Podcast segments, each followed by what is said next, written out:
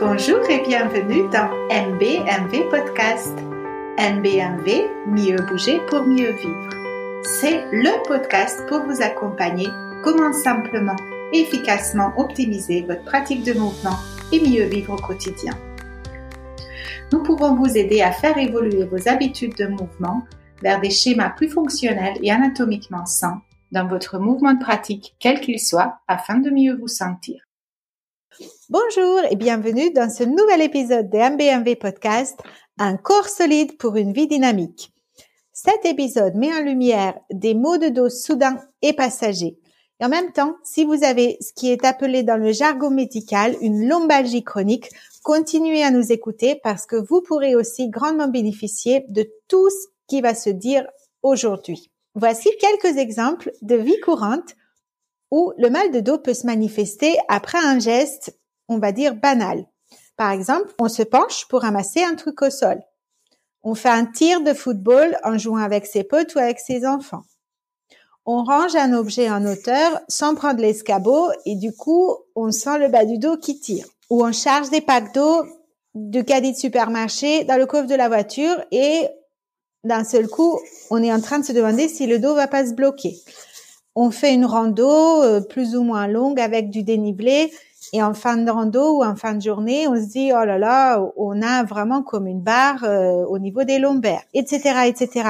Il s'agit vraiment de situations ordinaires, sans aucune prise de risque, sans effort considérable, et pourtant souvent la douleur survient ou carrément notre dos se bloque et alors là c'est la cata. Total. Ah c'est ça, panique totale. Que faire? Alors, euh, on va peut-être aller voir le pharmacien, le médecin, l'ostéo ou euh, kiné pour euh, trouver un soulagement immédiat. Et si vous avez la chance, peut-être qu'on vous prescrit des séances de kiné qui va vous dire, ah, il faut impérativement muscler votre bas du dos. Et donc, on va vous donner des exercices à faire que vous allez très probablement pas faire. Cette approche, c'est un peu comme euh, regarder euh, uniquement la partie visible de l'iceberg.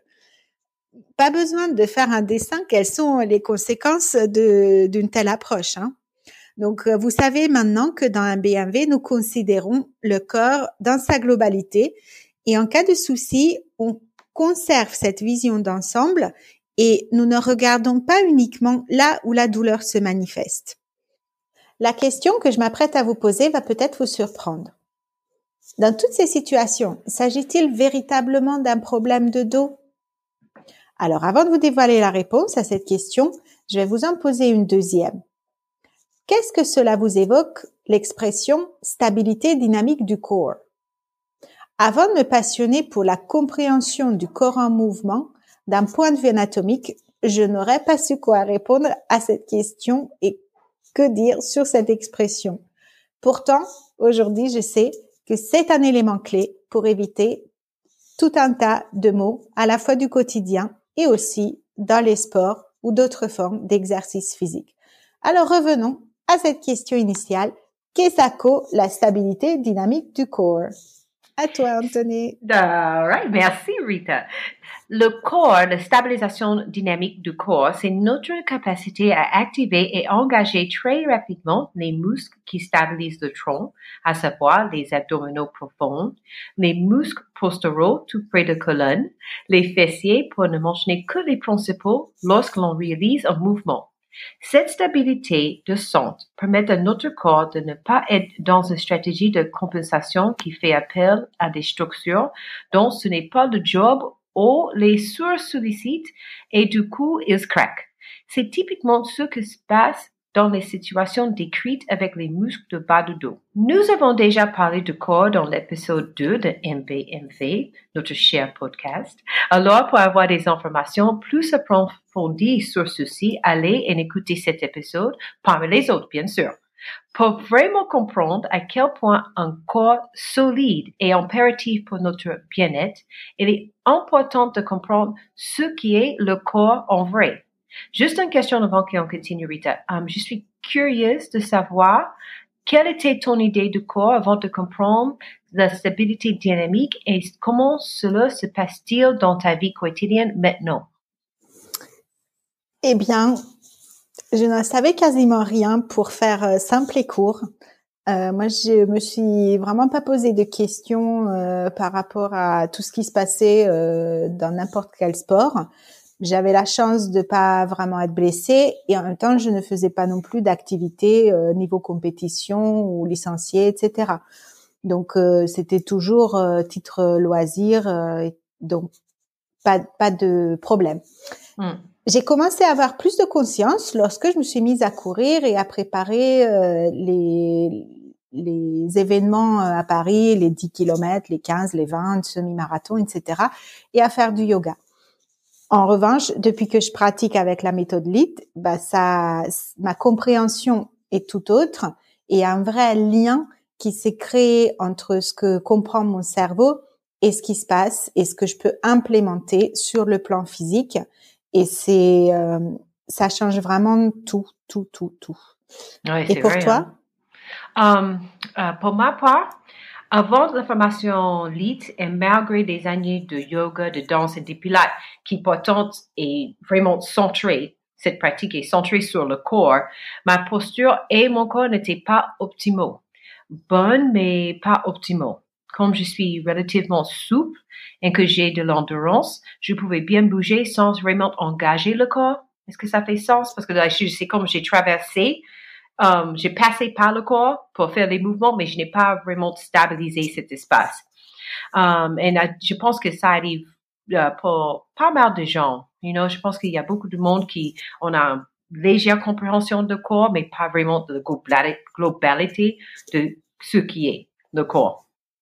Le corps se débrouillera et trouvera des raccourcis pour accomplir toute tâche que nous lui demandons, que le mouvement soit optimal ou non.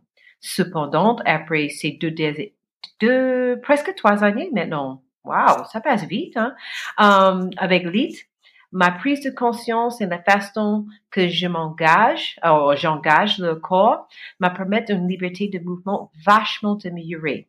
Je me sens plus intégrée et alignée et je peux défier mon corps sans m'inquiéter. Par exemple, je prends des cours d'acrobatie au sol et aérien depuis quelques semaines et je me sens parfaitement bien. Les courbatures un petit peu, mais ça va. Ben c'est ouais, c'est c'est vraiment génial en fait quand euh, on a ce lien euh, et cette solidité du corps en mouvement qui vient nous nous mettre à l'abri en fait de de ces risques de blessures ou des des problèmes du bas du dos. Mm. Parce que les causes des douleurs lombaires euh, peuvent être multiples. Après, il y a des facteurs que l'on retrouve fréquemment chez beaucoup de personnes qui en souffrent. Ces facteurs, car c'est bien de cela qu'il s'agit, favorisent la survenance de maux de dos.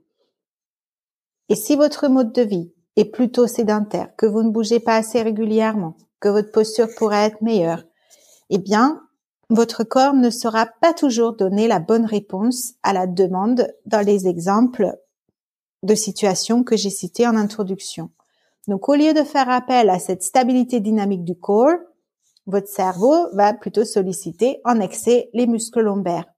Parce que, en plus, quand on n'a pas cette conscience et on n'a pas cette stabilité, les muscles lombaires, ils ont une facilité en fait à bouger et donc ils vont euh, se porter volontaires pour euh, exécuter la tâche, alors qu'ils sont pas vraiment, euh, on va dire, designés pour ça. Hmm. On peut tirer oh, tout, pour solliciter cet espace en permanence ou souvent à fur et à mesure, il y a forcément des, ils vont craquer, comme on a dit tout à l'heure. Oui, il y a des dommages.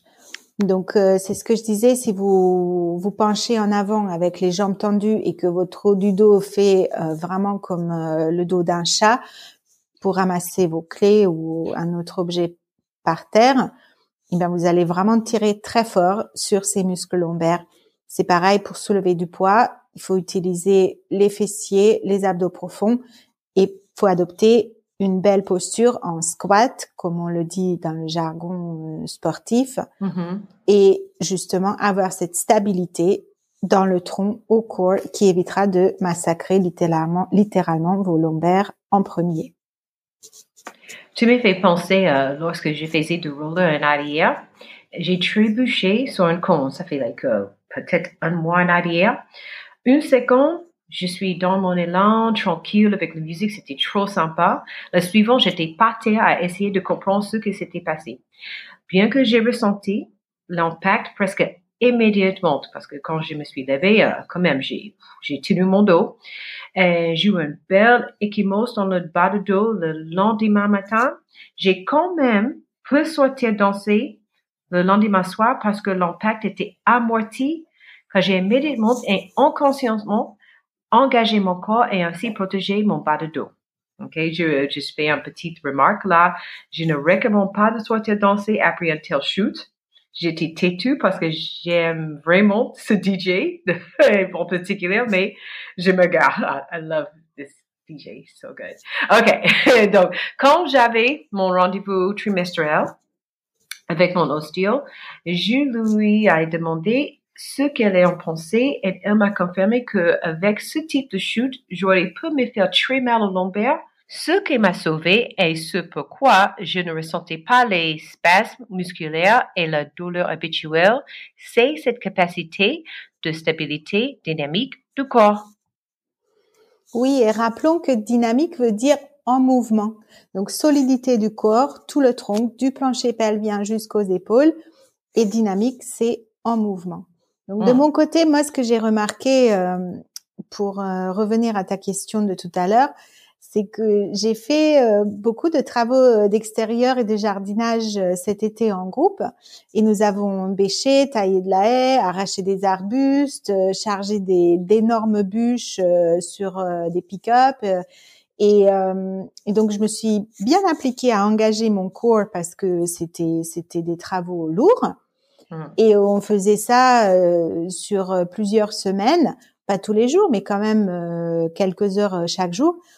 Et j'ai remarqué que dans le groupe, il y avait quasiment que moi qui ne s'est pas plainte de maux de dos ou de, de douleurs lombaires à la fin.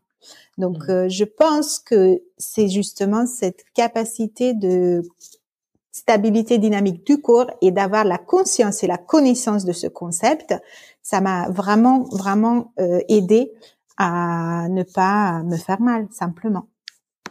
Donc, en conclusion, il faut un tronc solide et fort pour un mouvement aisé en périphérie, c'est-à-dire avec les jambes et les bras, mmh. parce que le corps va toujours se débrouiller, quitte à se faire mal pour réaliser l'action qu'on lui demande. Ça s'appelle les stratégies de compensation. Si vous avez vos fascias rigides, adhésifs, déshydratés, cela cause des limitations de mouvement, notamment en réduisant l'amplitude disponible. Ça, c'est quand vous vous levez le bras vers euh, le pour attraper quelque chose en hauteur. Et non seulement peut-être que votre épaule est limitée en, en mouvement, mais surtout vous allez sentir que ça tire dans le bas du dos. Et tous ces éléments sont importants et on les a en partie déjà abordés dans les épisodes précédents, quand on a parlé de la colonne vertébrale, épisode 4, les fascias, épisode 3, le corps, comme tu le disais, épisode 2 et les fessiers, épisode 6. Donc, euh, vous pouvez les réécouter, ressortir ou en prendre connaissance si vous ne les avez pas écoutés. À titre de prévention, vous pouvez faire des choses euh, comme par exemple le 3R, c'est un petit sigle pour vous rappeler de mon prénom.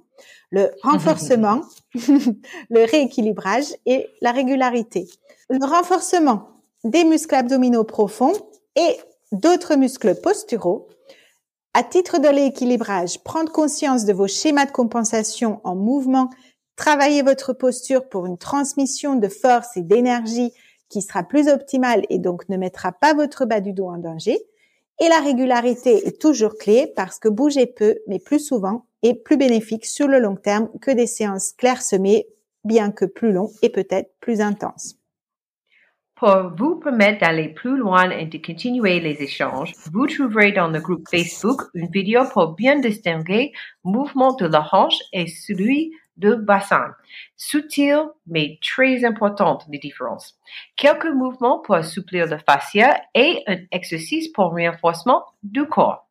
Vous voulez être en mesure de bouger librement et en toute sécurité durablement, alors préparez le terrain en faisant le travail nécessaire. Il n'y a pas de moyen d'y échapper.